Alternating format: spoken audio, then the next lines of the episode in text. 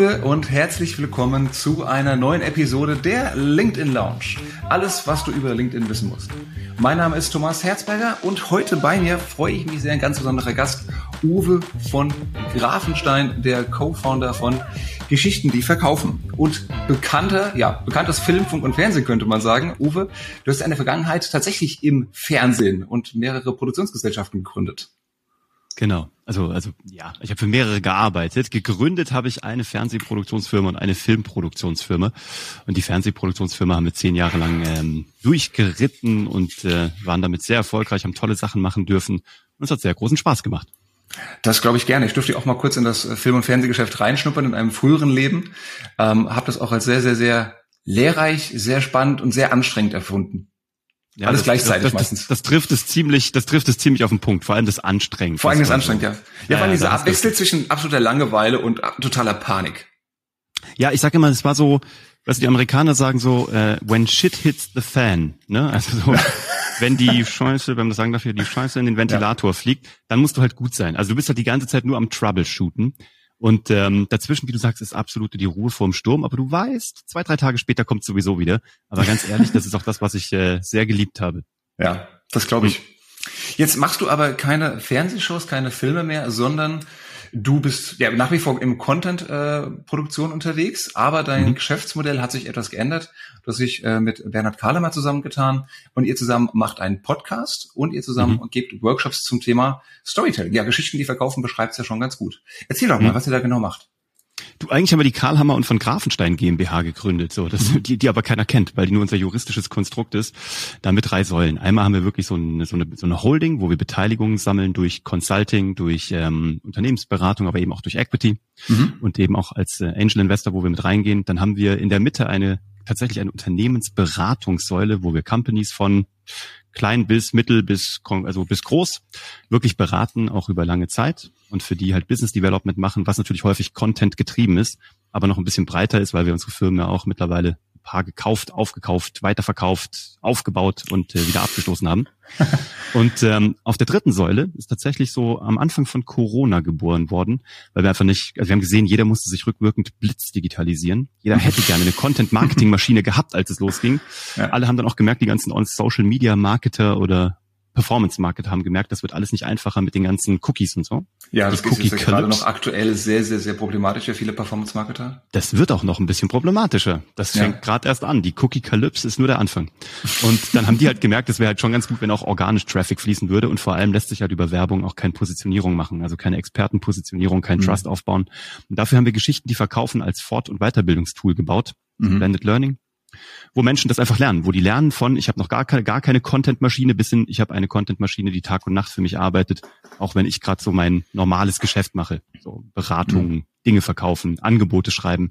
Und da muss halt was parallel laufen, was für dich arbeitet, ohne dass du jedes Mal so ein, so ein Batzen Geld aufs Gaspedal legen musst. Mhm. Das haben wir den Leuten gezeigt. Das machen wir jetzt seit über einem Jahr. Und ähm, das läuft sehr schön. Und jetzt, ähm, genau, freue ich mich hier bei dir zu sein und ich freue mich sehr über deine Einladung. Ja, ich freue mich sehr, dass du sie wahrgenommen hast, die Einladung. Ähm, und apropos Content-Maschine, lass uns auch gleich damit starten. Du hast im September letzten Jahres, September 2020, hast du ja eine eigene Challenge im Prinzip gemacht, indem du für, wie viel äh, waren's? Ähm, für zwei Wochen, glaube ich, mhm, genau, zwei Wochen lang 40 Posts auf LinkedIn veröffentlicht hast. Ja, ich habe keine Ahnung, was mich da geritten hat. Hattest du Langeweile, äh, waren die Kinder gerade auf dem, im Sommercamp, äh, was ist passiert? Nee, nee, du, die waren sogar zu Hause. Nee, nee, da war er noch in der Schule, mein Kleiner. Da, da mhm. durfte er noch so irgendwie Wechselunterricht machen. Nee, nee, ähm, du, wir waren irgendwie im Office und wir haben uns überlegt, es gibt's doch gar nicht, dass wir immer mit der gleichen Bubble kommunizieren. Weißt du, wir werden immer von den gleichen Leuten gibt's Applaus, von mhm. den gleichen Leuten gibt's Kommentare. Mhm. Wir kommentieren aber eigentlich, wenn man ganz ehrlich ist, auch immer nur bei unseren Homies, so die du irgendwie die ganze Zeit siehst und magst, so deine Bubble halt, ne? Ja. Ja, das gibt's doch überhaupt gar nicht. Und dann das muss doch noch Mikrozielgruppen geben. Und dann mhm. haben wir doch, weißt du, du kennst ja diese Pyramide vom Content Market, also generell vom Internet, ne? Ein Prozent produziert, ja. neun Leute oder neun Prozent der Leute applaudieren und klatschen. Das war auch unser Gefühl. Mhm. 90 Prozent konsumieren. Und wir haben gedacht, jetzt haben wir es schon tausendmal gehört. Das ist so ein, so, das ist so ein Ausdruck wie, der Kunde kauft erst nach dem siebten Kontakt. Weißt du, das mhm. sind so Sachen, die gesagt werden, aber du, du, du denkst dir, wer hat das eigentlich mal eruiert? Und dann haben wir gedacht, jetzt, jetzt eruieren wir es mal wirklich. Jetzt gucken wir mal, ob wir wirklich, wenn wir richtig raushauen, ob wir ähm, Mikrozielgruppen aktivieren können, die schon da sind, aber sich noch nie gemeldet haben. Mhm. Und wer ist eigentlich alles so da? Wer klickt auf welchen Content? Und dann habe mhm. ich wirklich 40 Posts in zwei Wochen gemacht. Ich glaube bis zu vier am Tag, am Wochenende ganz klein bisschen weniger. Wahnsinn. Und habe das gemacht und habe da echt ähm, dann am Ende nach den zwei Wochen eine Präsentation gemacht mit, ich glaube, 46 Slides. Habe ich gedacht, das liest sich eh keiner durch, aber die sind, wir haben sogar einen Call to Action nach hinten gesetzt, einen geheimen Call to Action, wo wir messen konnten, ob die Leute wirklich durchgeswiped haben. Ja. Das Ding ist für meine Verhältnisse recht viral gegangen und ähm, hat tatsächlich auch wahnsinnig viel Geld verdient, davon mal abgesehen, was gar nicht jetzt die Idee dahinter war. Wir wollten tatsächlich Daten sammeln und wir wollten datengetriebenes Storytelling betreiben. Aber die Ergebnisse aus diesem Post, ich meine, es war ein Horror die zwei Wochen. Ich will das nicht beschönigen. Ich habe das auch danach nicht mehr weitergeführt. Aber die Learnings und auch die Umsätze und die Ergebnisse sind ähm, krasser als all das, was ich gedacht hätte. Von daher bin ich sehr froh. Ja, das heißt, war das Ergebnis so beeindruckend aufgrund dieser zwei Wochen regelmäßig und viel zu posten oder aufgrund dieses einen finalen äh, Summa summarum Postings? Nee, es war, ähm, es war auf mehreren Ebenen. Also ich komme ja vom Fernsehen, ne, hast du ja eben schon gesagt. Ich hatte meine mhm. Fernsehproduktionsfirma und ähm, da durfte ich halt wirklich für alle großen Sender, inklusive Netflix, durften wir viel Fernsehen machen, weltweit. Mhm. Und beim Fernsehen weißt du halt relativ gut, wie du Content vermarktest. Ne? Also du brauchst immer eine Rampe. Du baust halt mhm. im Grunde genommen, wenn du eine neue Primetime-Show startest, dann startest du die im Grunde genommen über TAF, Galileo, mhm. RTL.12.9. Du nutzt alle Magazine, die du hast und baust deinem neuen Primetime-Format, wenn du den Masked Singer veröffentlichen willst, baust du eine Rampe. Mhm. Ja? Das haben wir hier ähnlich gemacht. Im Grunde genommen waren die zwei Wochen meine Rampe, A, Datensammlung, B, aber ah. natürlich Daily Promo. Also ja. ich habe im Grunde genommen diese, diese Techniken aus dem Fernsehen nachgebaut, weil die machen das natürlich ganz anders und die haben Daten getrieben, also die haben Daten, da drehst du halt durch. Hm. Das sind halt sehr geile Daten. Ne? Hm. Und die habe ich halt genutzt und habe darauf auf dieses LinkedIn-Experiment zugeteasert und getriggert. Und dann haben wir das halt sozusagen als Höhepunkt am Ende des Tages abgefeiert. Ich wusste nur am Anfang noch nicht, dass mir die Rampe solche Daten generieren wird. Das war einfach, das war das Coole. Ja, Wahnsinn. Also eine richtige Kampagne für diesen Hero-Content im Prinzip, die du nach zwei Wochen ausgefeuert hast. Was, was waren denn das für Daten, die du ähm, bekommen hast innerhalb dieser zwei Wochen? Ja, also pass auf, ich habe erstmal geguckt, ähm, welche Medienform wollte ich wissen? Also welche Formatierung ist es? Der reine Text, kurz mhm. oder lang? Das war meine, also es gibt auch schon wieder, bei reiner Text gab es kurz oder lang.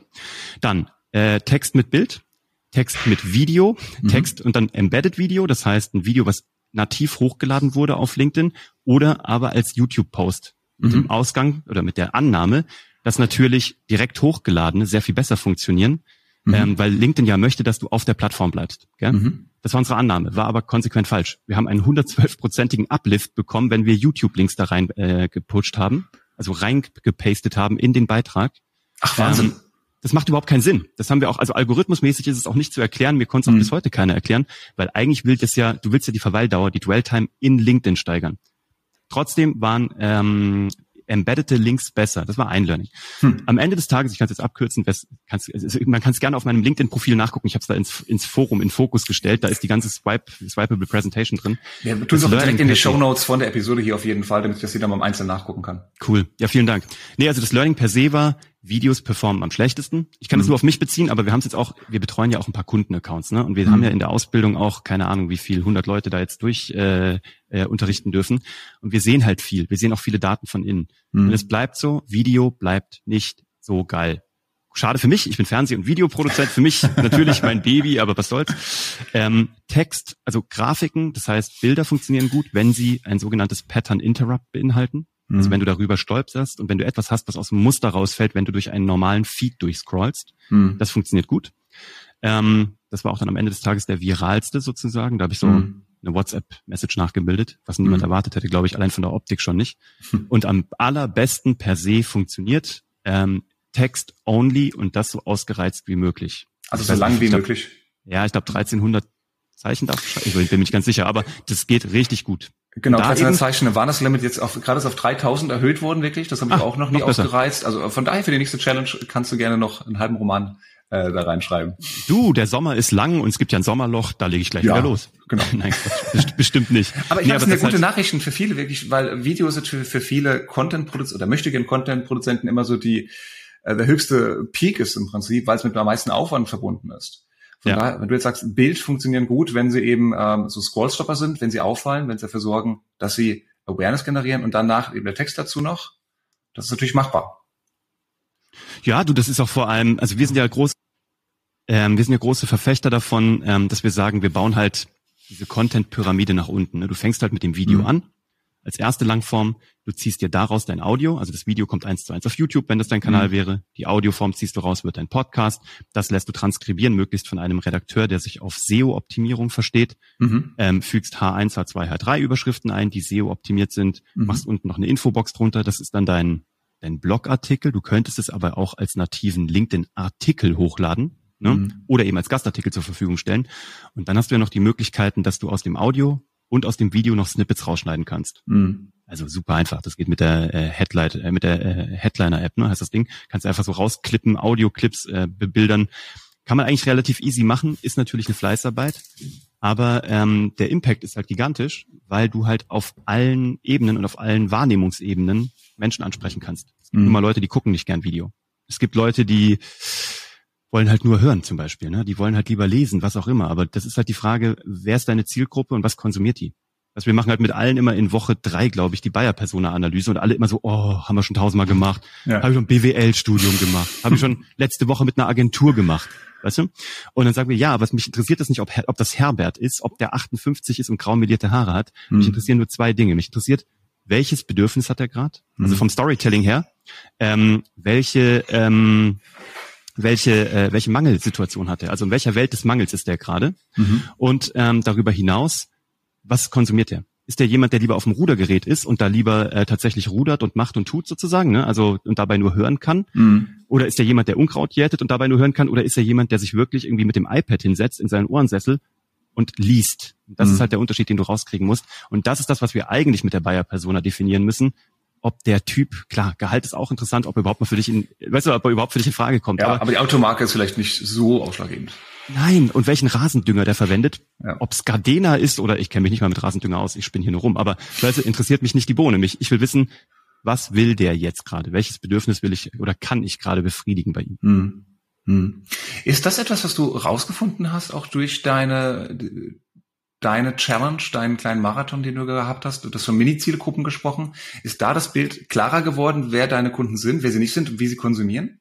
Ja, absolut. Ich vor allem, ich habe Leute gesehen, ich wusste nicht mal, dass die da sind. Das Spannende ist nämlich, ich habe dann geguckt, wer, wer, wer schreibt mich an? Ja. Ich habe irgendwie einen Uplift von, ich weiß nicht, 700 Prozent mehr Direktnachrichten bekommen und nicht so blöde wie, ich bin Trainingscoach für deinen Rücken, wäre das grundsätzlich für dich interessant, dass dein Rücken besser wird, sondern gut, gute Nachrichten, weißt also wirklich inhaltliche Dinge, die du dann auch sofort ins Offline übertragen kannst und mit jemandem mal telefonieren kannst, zukünftig hoffentlich dann auch mal wieder auf einen Cappuccino gehen kannst. Mhm. Das ist eigentlich mein Ziel, mein einziges auf LinkedIn. Ähm, aber ich habe gesehen, das sind Leute, die haben plötzlich kommentiert, geschrieben, geliked. Und ich habe natürlich nachgeguckt, wer sind die? Mhm. Das Spannende ist, das sind 80 Prozent von denen waren Leute, die schon längst in meinem Netzwerk waren. Das waren keine neuen. Ach ja. Da dachte ich mir, ach komm, das sind ja dann offensichtlich, das scheinen dann diese Leute zu sein, die in dieser Pyramide in den unteren 90 Prozent sind, ja. die nur stalken, die nur gucken, die nur konsumieren und die dann tatsächlich am Ende des Tages aber Kunden werden. Das werden nicht deine Fans, die oben applaudieren. Okay. Unten, die 90 Prozent, wenn du die aktiviert bekommst, das ist spannend. Und wie habe ich das gemacht? Mhm. Ich bin halt viel dezidierter in meine Themen gegangen. Normalerweise sagen wir bei Geschichten, die verkaufen, schreib dir vier große Themen auf, mhm. die du rollierst. Mhm. Gib denen eine prozentuale ähm, Wichtigkeit für deinen Redaktionsplan. Also ist das Thema Business bei 50 Prozent, sind alle vier Themen gleich viel wert, das kannst du dir festlegen. Hier bin ich aber noch granularer geworden. Also ich bin wirklich reingegangen in das Thema. Ich, ich habe ja seit Corona so ein Holz DIY-Fable. Ich habe mir eine komplette Holzwerkstatt eingerichtet. Das Ding habe ich komplett durchgeritten. Also wirklich. Du hast auf LinkedIn habe, über Holz eine Holzwerkstatt gepostet? Na klar. Okay. Weißt du warum? Weil ich das immer mache und das sind die besten Posts. Das sind die, die immer durchdrehen. Ja, von denen kannst du natürlich nicht ganz so viele machen, aber das ist auch das, was bei meinem eigenen Podcast bei Hashtag Happylist am besten funktioniert. Da habe ich das gelernt. Ja. Immer wenn ich eine private Beobachtung mache, und das auf Business übertrage, flippen die da draußen aus. Also was habe ich von meiner Holzwerkstatt gelernt, was ich auf meinen Führungsstil in der Firma übertragen habe? Ja. Und dann ist das Internet so, wow. Das ist, glaube ich, auch wirklich so eine Frage, die mir immer wieder begegnet. Wie, wie gehe ich mit diesen privaten Postings um? Und dann, genau wie du sagst im Prinzip, mach gerne private Dinge, aber zeig mir, warum es relevant für mein Leben, für mein Business, für mein Unternehmen ist, für mein berufliches Leben ist. Denn dieser Voll. Transfer, der muss halt, glaube ich, stattfinden, oder? Absolut, das ist auch die, das ist gut, dass du das sagst, weil das die meistgestellte Frage bei uns auch in der Ausbildung ist. Da sagen die immer, ja, aber ich will gar, ich will gar nicht alles von mir privat zeigen und meine Familie auch nicht. Dann sage ich ja, bloß nicht. Nee. Macht bloß keinen Seelenstriptease und immer dran denken, der Kanal gehört dir. Egal, ob es dein Blog, dein Podcast, dein LinkedIn-Profil ist, das ist dein Kanal. Du bist mhm. der Chef, deine Regeln. Und du zeigst nur das, worauf du Lust hast. Und wenn die Familie ein Teil davon wäre, dann muss es natürlich mit der Familie abgeklärt werden. Das ist ja gar keine Frage. Ähm, und von daher, ich habe natürlich auch mal Posts gemacht, was mein, was mein Söhnchen, mein Achtjähriger, mir beibringt über das Leben oder warum er mein bester Mentor ist. Hat aber was so zum Thema Führungsstil und Führen durch Vormachen, äh, mhm. Kredibilität, Verlässlichkeit. Und das sind so Themen, da flippen die aus, aber dafür brauche ich jetzt nicht per se ein Foto von meinem Sohn. Ja, ja also das ist nicht zwingend notwendig. Ähm, aber das sind so Sachen. Ich, ich, ich habe mal meine Karriere aus der Zauberei gestartet. Ich war mal hauptberuflicher Zauberkünstler, lange her. Aber natürlich habe ich so, ich habe meine Serie gemacht, das waren die sechs Grundregeln der Zauberei oder die sechs Grundprinzipien der Zauberei und wie ich sie aufs Business übertrage. Ja, sehr schön. Daraus habe ich sogar eine Keynote gemacht. Und die Leute mögen diese Überträge. Weißt, mhm. Warum? Weil, weil es sprachliche Bilder sind. Ja. Weißt du, das ist so, wenn ich dir sage, keine Ahnung, kenne deine KPIs, weil deine KPIs sind wichtig und wenn du die erreichst, kannst du eine gute Evaluation machen und kannst irgendwie einen Business Uplift von 60 Prozent hm, hinbekommen. Langweilig. Das macht bei dir gar nichts. Ja. Das macht nichts, auch wenn im Geschriebenen nicht. Hm. Wenn ich dir aber sage, durch die, durch das zweite Grundprinzip der Zauberei habe ich es geschafft, mein Geschäft in einem Jahr um 60 Prozent zu skalieren. Hm. Weißt du? Und du kannst das nachmachen, ohne Zauberer sein zu müssen. Dann denken alle schon mal gleich, uh, okay. Ne? Also deswegen, du musst den Menschen sprachliche Bilder geben. Und das ist, glaube ich, das, was ähm, was wieder mal das Learning auch von diesem LinkedIn-Experiment ist. Das war schon beim Fernsehen mein Hauptlearning. Was Menschen da draußen tun ist, und das vergessen wir, glaube ich, also ich auch leider immer wieder mal, äh, ich probiere es mir immer wieder in den Kopf reinzuklopfen. Immer wenn wir Content raushauen, tauschen die Menschen das Wertvollste ein dagegen, was sie haben, nämlich Lebenszeit. Ja. Signifikant wertvoller als Geld, Besitz, ja. was auch immer. Lebenszeit. Weil das geht ja ab von deinem Squash-Training, von deinem, von deiner Leidenschaft, Nudeln zu kochen oder von deiner Familienzeit. Ja. Und dann muss dein Content geil sein. Du kannst nicht schlechten Content raushauen, weil Leute das persönlich nehmen. Weil es respektlos ist. Zu Recht wenn eigentlich auch, ja. Wenn du shitty Content daraus gibst, ja absolut zu Recht, dann gehst du nicht respektvoll mit deinen Followern um. Und du musst die halt irgendwie halten. Und beim Fernsehen nennen wir das Frontloading. Das mhm. die ersten vier bis sieben Sekunden, wo du den Leuten ein Versprechen machst und da reinschreibst. Das kann auch, glaube ich, jeder hier mitnehmen, der das hier hört. Das ist der, das ist der Grund, warum bei LinkedIn Leute auf Jetzt weiterlesen klicken. Mhm. Die Leute machen aber immer so ein braves Intro, weißt du? Als ich gestern irgendwie nach Hause kam, war, weißt mhm. du so, da muss was hin. Und das ist halt das, das, das ist halt vom Fernsehen par excellence gelernt. Du hast vorne, wir nennen das Audience Flow. Der Audience Flow ist ja so zwischen zwei Sendungen. Hier ist es aber im Feed zwischen zwei Beiträgen. Du mhm. scrollst, dann kommt ein neuer. Ist auch ein Audience Flow. Mhm. Und du musst diesen Audience Flow brechen. Und du musst natürlich da irgendein Versprechen abgeben. Das, was du jetzt hier gleich liest, Gelerntermaßen dauert das Lesen eines LinkedIn-Beitrags wahrscheinlich zwischen 30 und 60 oder 70 Sekunden. Aber ich mache den Versprechen ganz oben. In drei Sekunden mache ich den Versprechen, dass die nächsten 70 Sekunden wert sind, deiner Lebenszeit mir zu schenken. Ja. Und wer das hinbekommt, der geht auf LinkedIn durch die Decke tatsächlich.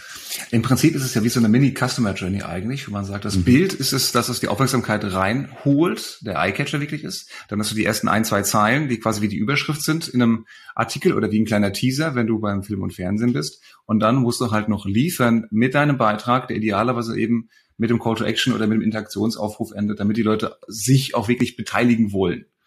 Entweder löst Absolut. was aus durch deine Geschichte oder du sagst halt, hey Leute, lass uns mal drüber reden. Wie sind deine Erfahrungen, deine Learnings? Kennst du die Situation vielleicht? Hast du schon mal Holz geschnitzt? Und wenn ja, warum? ja, absolut. Und du musst es halt relatable machen. Also du musst ja. halt, du musst es halt, ja, anknüpfen, du musst, du musst Schnittstellen bieten, Anknüpfungspunkte auch für Menschen. Das ist halt der Trick das dann, das zu perfektionieren, da gehen wir dann wirklich auch irgendwie bei der Ausbildung tatsächlich zwei, drei Wochen alleine darauf ein, äh, den Leuten klar zu machen, auch wenn es hier gerade um eine Holzwerkstatt geht und das für dich unfassbar uninteressant ist, hm. den Leuten trotzdem eine Möglichkeit zu geben, in das Thema mit einzusteigen. Ja. Und das ist so die Magie tatsächlich. Ja. Jetzt hast du gerade eben schon im Nebensatz was gesagt, was ich ganz spannend finde, jetzt eigentlich mehr zum Thema äh, Verkaufen auch über LinkedIn. Du hast mhm. gesagt, du willst möglichst schnell den Kanal wechseln. Mhm. Kannst du das äh, mal erläutern? Warum ist es wichtig, hier in ein persönliches Treffen zu gehen oder vielleicht per WhatsApp, per, per Direktnachricht? Das ist, gilt für alle Kanäle. Ich bin ein großer Verfechter von Offline. Ich glaube, erst wenn so, also Online und Offline sich umarmen, wird ein, äh, sozusagen und Liebe machen, wird ein hübsches Baby draus sozusagen, ein Business Baby, weil ähm, LinkedIn ist ein geiler Kanal. Mhm. Ja, du kannst halt direkt über die DMs reingehen und bist unfassbar schnell auch in Entscheidern, super intim in einem Postfach, was die checken ja, oder wenn du sie unter einem Beitrag text mit einem schlauen Kommentar, ja, und sie drin vertext, dann gucken sie nach, weil natürlich jeder sehen will, wer hat mich da gerade verteckt und mhm. muss ich das vielleicht löschen. Du kriegst also Aufmerksamkeit und kommst immer an diesem Wachhund der Vorzimmerdame oder dem Vorzimmerherrn an allen vorbei. Mhm. Ist ein Killer. Das musst du natürlich auch wohl dosiert einsetzen und auch schlau einsetzen natürlich. Dafür gibt's halt ein paar Skills beim Thema Social Selling. Aber dann, wenn du die da hast, geht's ja ratzfatz darum, Leute ins echte Leben zu bringen, weil Geschäfte, ich mache das jetzt irgendwie, ich bin jetzt 40, war mit 16 erstmal selbstständig, habe mit 21 die erste Firma gegründet und danach noch ein paar andere. Und wenn ich eine Sache gelernt habe, ist es tatsächlich, dass es halt wirklich nur um Trust geht. Es geht nur um Vertrauen. Mhm. Da draußen nennen das jetzt auf LinkedIn alle, ich glaube, ein Personal Brand, gell? also Trust-Icons nutzen und so. Früher hieß das mal einfach nur einen guten Ruf haben. Ja, genau. Also Personal Brand, ja, bin ich bei dir. Uh, Trust Icons uh, ist mir auch noch nicht untergekommen tatsächlich, aber es ist halt immer, auf der anderen Seite des Bildschirms ist immer ein, ein, richtiger Mensch und der tickt halt wie ein richtiger Mensch und da bin ich bei dir, dass Vertrauen einfach das A und O ist, weil mit wem machst du Geschäfte? Mit Leuten, die du magst, denen du vertraust. Absolut. Und deswegen, und das wirst du im echten Leben natürlich sehr viel schneller hinbekommen. Mhm. Oder über einen separaten Zoom-Call. Ne? Also das ist halt das Interessante. Und wenn das halt irgendwie auf dieser Ebene LinkedIn hängen bleibt, ähm, wäre es schade drum. Deswegen ist mein Credo oder mein Ziel, Menschen so schnell wie möglich an ein Telefon vor einen Zoom-Call oder im besten Fall ganz bald wieder auf einen Espresso bei denen oder bei uns hier im, im Loft in, äh, in München zu bekommen. Ja. Gibt es für ähm, Gibt es einen Ratschlag, den du Leuten geben kannst, die sich damit ein bisschen schwer tun, sich, ich will jetzt nicht sagen authentisch zu zeigen, aber ein bisschen nahbarer zu zeigen? Die gerade auch aus, ne, viele Leute im Mittelstand, aus größeren Konzernen, die sind das, diese ganze Kommunikation, auf einer Messe sind sie es gewohnt, aber das im mhm. digitalen Leben zu übertragen, da fällt es vielen Menschen schwer, sich so real, echt zu zeigen, auch ein bisschen nahbarer zu machen.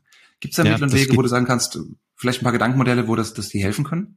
Mhm. Das, es geht ganz vielen so. Von daher, also ist auch überhaupt gar kein Problem, weil das ist die Haupthürde bei allen eigentlich. Deswegen lassen wir die wirklich diese vier Themen, diese vier rollierenden Themen aufschreiben. Wir lassen mhm. die, die festlegen. Das sind vier Themen, du redest darüber und über nichts anderes. Im mhm. ersten Schritt, bis du deinen Personal Brand oder deinen Ruf, wie auch immer du es nennen möchtest, aufgebaut hast. Und wenn du die festgelegt hast, dann hast du auch, dann weißt du, über welche Grenzen du nicht mehr gehst. Dann weißt mhm. du aber auch genau, welch, aus welchem Themenpool du dich bedienen kannst. Und dann fängst du sehr soft an. Mhm. Ähm, das Schöne ist, dass das Feedback auf persönliche Posts sofort einen Uplift hat. Also ich weiß nicht, wir haben es sogar gemessen. Ich glaube, es war ein Uplift von fast 300 Prozent an Interaktionen. Also du wirst das Dreifache an Interaktionen, Likes, Kommentaren, Feedback, Anrufe, Direktnachrichten, was auch immer bekommen, von dem, was du bisher bekommen hast. Weil Menschen lieben natürlich gleiche Themen, weil alles andere ist Teflon. Weißt du, alle Business-Themen, da, da prallt halt alles dran ab. Das ist so, da bleibt nichts dran hängen, weil es keine Ecken und Kanten hat. Also sagst Deswegen du vier, fünf persönliche Themen?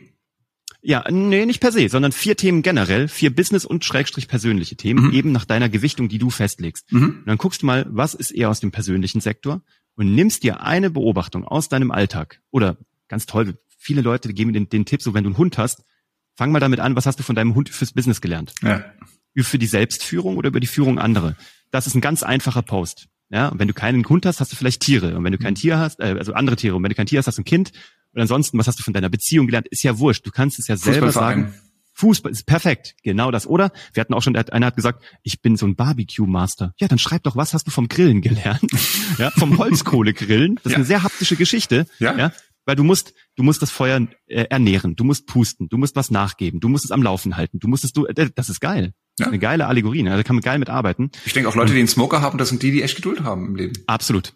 Geil, absolut gutes Beispiel. Aber das wäre ein Killer-Post. Und dann mhm. setzt du den mal ab, einen, und guckst mal, wie sich's für dich anfühlt. Und dann kannst mhm. du entweder einen Schritt weitergehen oder wieder zurückrudern. Aber das Schöne ist, das Feedback auf deinen Grill oder auf deinen Beefer-Post wird so gut sein, dass du sehr schnell auf den Geschmack kommen wirst und du wirst merken, ach guck mal, da ist ja gar kein Shitstorm gekommen. Ach guck ja. mal, da hat mich ja gar keiner blöd verangequatscht. Und dann mache ich mehr von. Es geht um Testen.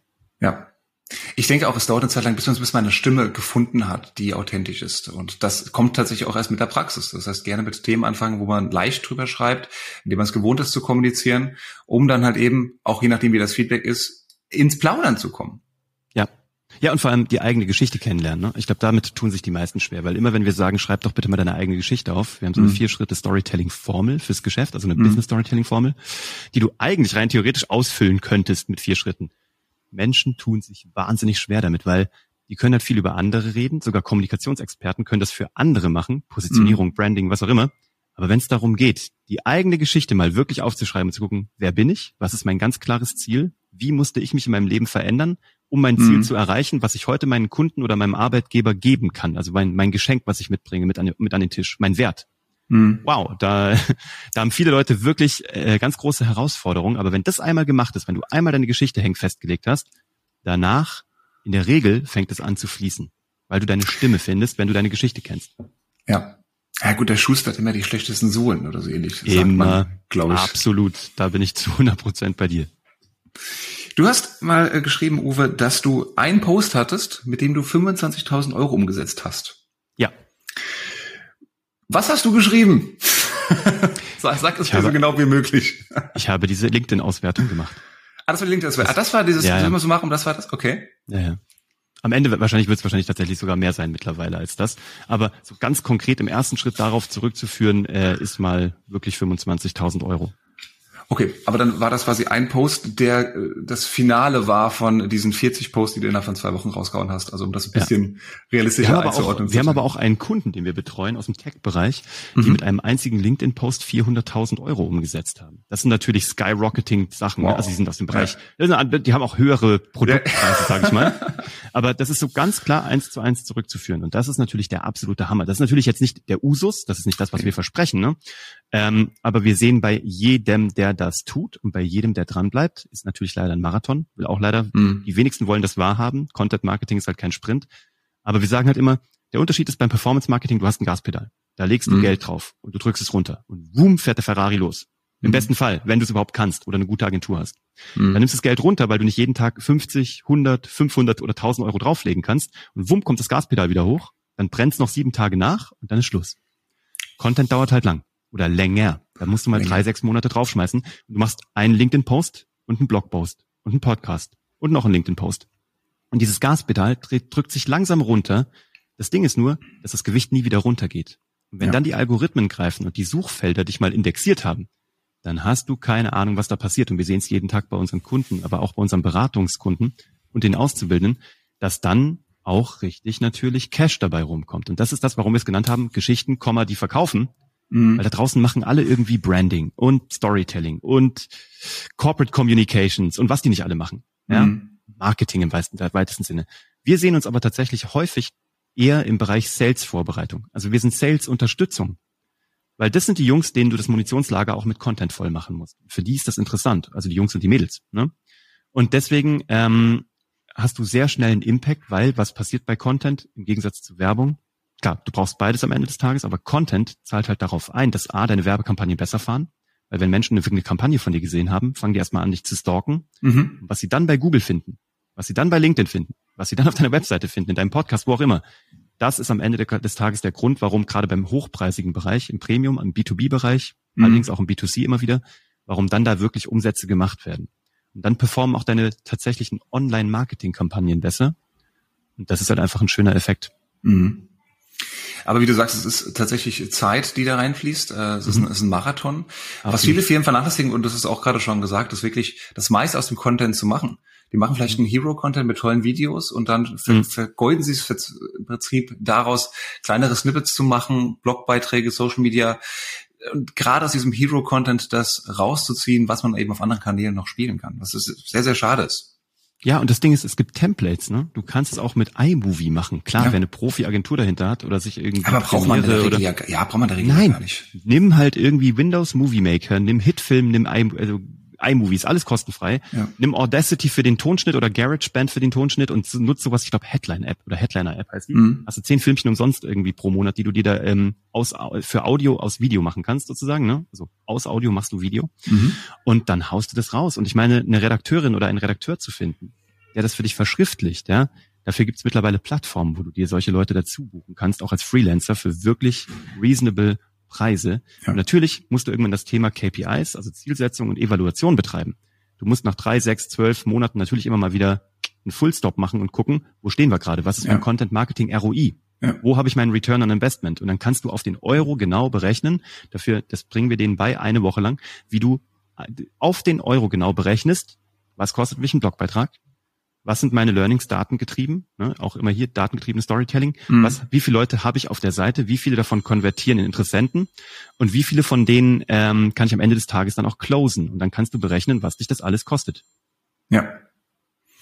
Und dann wird's ja wirklich erst interessant, dann, dann kann ich wirklich auch sagen, ich habe zum Unternehmenserfolg was beigetragen, das hat natürlich Kosten verursacht, Zeit verursacht, aber eben auch, es ist wirklich ein messbarer Wert und das ist wirklich, was dann Social Media, Content Marketing und auch Storytelling am Ende ausmacht.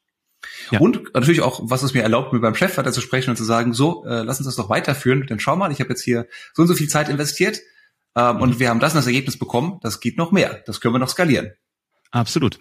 Und das, äh, das ist, das Geile ist, dass es halt wirklich, du kannst es halt genau hinlegen. Du kannst es halt genau ausrechnen, du kannst es da drauflegen. Da gibt's halt noch ein paar softe Faktoren, über die freut mhm. sich allerdings jeder Chef, weil er ein schlauer Chef sagt seiner Content-Marketing-Abteilung, Leute, ich möchte nicht nur Umsatz, also freue freu ich mich auch, aber ich habe ja auch noch ein Ego und dieses ja. Ego möchte auf Google gerne besser gefunden werden und auf LinkedIn und ich möchte mich als Experten oder als Unternehmer positionieren. Ja. Das kannst du machen. Du kannst tatsächlich, und das machen wir ganz häufig auch für Unternehmen, Du kannst die Google-Startseite designen, wenn man deinen Namen eingibt, von dir privat oder von deiner Firma. Und das haben wir bei uns getan. Wenn du uns eingibst, haben wir sehr klar dafür gesorgt, dass das kommt, was wir wollen, dass du siehst. Darunter kommt da zwar auch nichts mehr Schlimmes. Also das ist nicht, dass wir irgendwas runterschieben müssen, mhm. aber wir wollen halt die Highlights oben haben. Und wenn du uns googelst, wollen wir, dass du zu 100% Trust hast und dir denkst, mit denen muss ich mindestens mal Kontakt aufnehmen und einen Cappuccino trinken. Dominate the first page haben wir früher mal gesagt. Es ist so. Dazu, ja. Das geht mit Content sehr gut. Ja. Prima. Uh, Uwe, vielen, vielen Dank. Uh, wenn ich mich mit dir treffen möchte zu einem Cappuccino Espresso, wie mache ich das? Wie erreiche ich dich am besten? Äh, du rufst mich an, du schreibst mir über LinkedIn, du gehst auf was auch immer, uwe von grafenstein.de, auf LinkedIn, überall. Du gibst einfach Uwe von Grafenstein bei Google ein und guckst mal, was da kommst. Aber du bist natürlich immer herzlich eingeladen. Du kriegst hier einen, ich mach dir einen Espresso vom Allerfeinsten. Ich bin, oh, so ein kleiner, ich bin so ein kleiner Nerd, ne? Ich habe auch übrigens darüber eine, eine Episode gemacht, was du von der Espresso-Zubereitung für dein Business lernen kannst. War eine der Top-Episoden. Du bist ein Kaffeesommelier? Ich bin da ein bisschen drauf. Wir haben ja auch äh, eine Firma, also eine, eine Kaffeefirma mit aus der Taufe gehoben, My Barley Coffee die wir positioniert Ach, haben in 500 okay. Reves und Edekas zum Bestseller auf Amazon gemacht haben, alles mit Content tatsächlich, wo wir balinesischen Kaffee importieren. Aber ähm, ich habe auch eine große Liebe für italienischen, venezianischen mhm. Kaffee. Ich bin ein bisschen drauf. Also ja, von daher, wenn ich, du kommst, ich, ich, musst du da durch. Ich an deiner Stimme, ja, ja. ja. Alles klar, mache ich sehr, sehr gerne. Dem komme ich sehr gerne nach, äh, diese Einladung. Vielen, vielen Dank, Uwe, für die Zeit, die du äh, hier investiert hast. Vielen, vielen Dank das Wissen, das du geteilt hast. Ich denke, war viel ähm, mit dabei, was hilfreich ist. Ich habe jetzt irgendwie Lust auf einen Kaffee. Ich weiß nicht genau warum, aber geh mal schnell was trinken. Komm rum. Genau. Komm direkt nach München. Komm. Jetzt geht's los. Alles klar, liebe Hörer, vielen Dank fürs Zuhören. Das war die LinkedIn Lounge. Mein Name ist Thomas Herzberger. Wir freuen uns schon auf die nächste Episode. Bis dahin, bleibt uns gewogen. Viel Spaß und viel Erfolg.